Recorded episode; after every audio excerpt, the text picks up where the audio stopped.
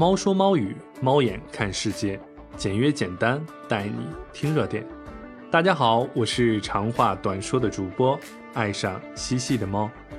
今天啊，我们来说一个听起来好像有点可怕，但其实大家都有点误解的节日。什么节日呢？那就是中元节。今天啊，是农历的七月十五，也就是中国的传统节日中元节。一说到中元节啊，大家可能都会和鬼啊、神啊什么的联系在一起。其实中元节是一个庆贺丰收、酬谢大地的节日。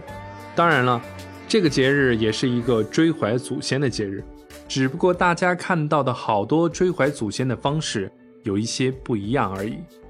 古时候好多人啊，都会在这样的节日用焚烧纸锭啊、焚烧纸钱啊、放河灯的方式来祭祀亡魂。来祭祀土地，虽然这样的祭祀方式看起来很有神秘色彩，但是这样做其实是为了尊敬祖先、敬祖尽孝。而且各位听友可能不了解的是，其实中元节这一天它是三个分属体系在同一天的节日。哪三个体系？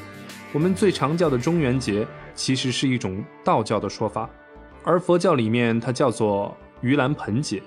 而上古民间真正的祭祖节则叫做七月半，在佛教、道教和民俗中，这三种叫法其实是并列存在的，它并不是同一天的三种叫法。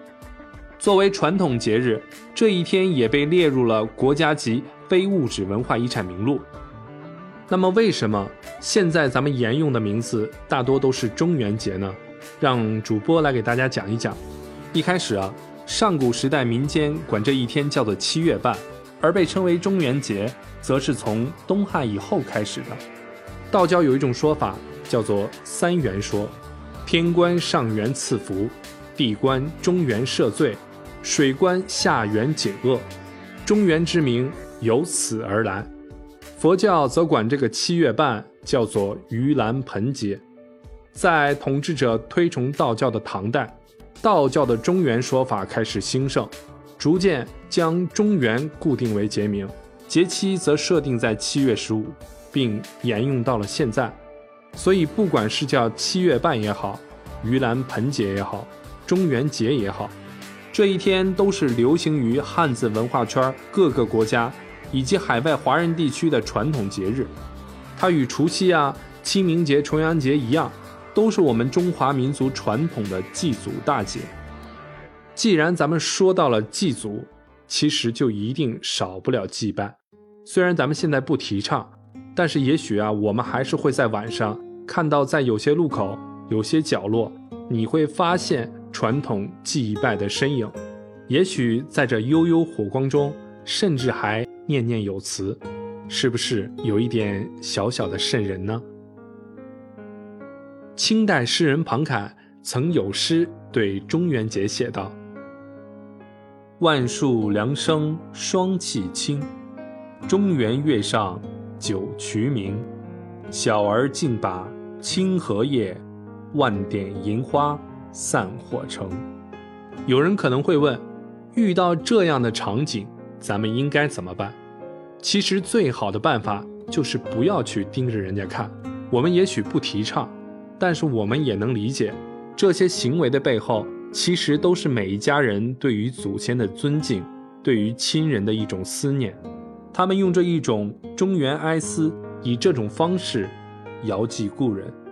我不知道有多少听友和主播一样，是在一个新的城市定居打拼，可能每当节日到来的时候，心中都会有那么一个牵挂的地方，叫做家乡。家乡里。都有那些让自己心心念念的家人。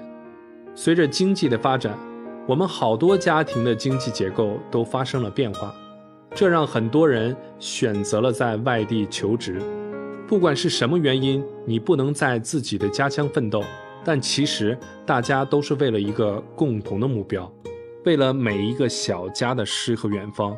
他们用自己的汗水和努力，让自己的家庭变得更加美好。因为疫情的原因，主播可能也有几年没有回去自己的老家了。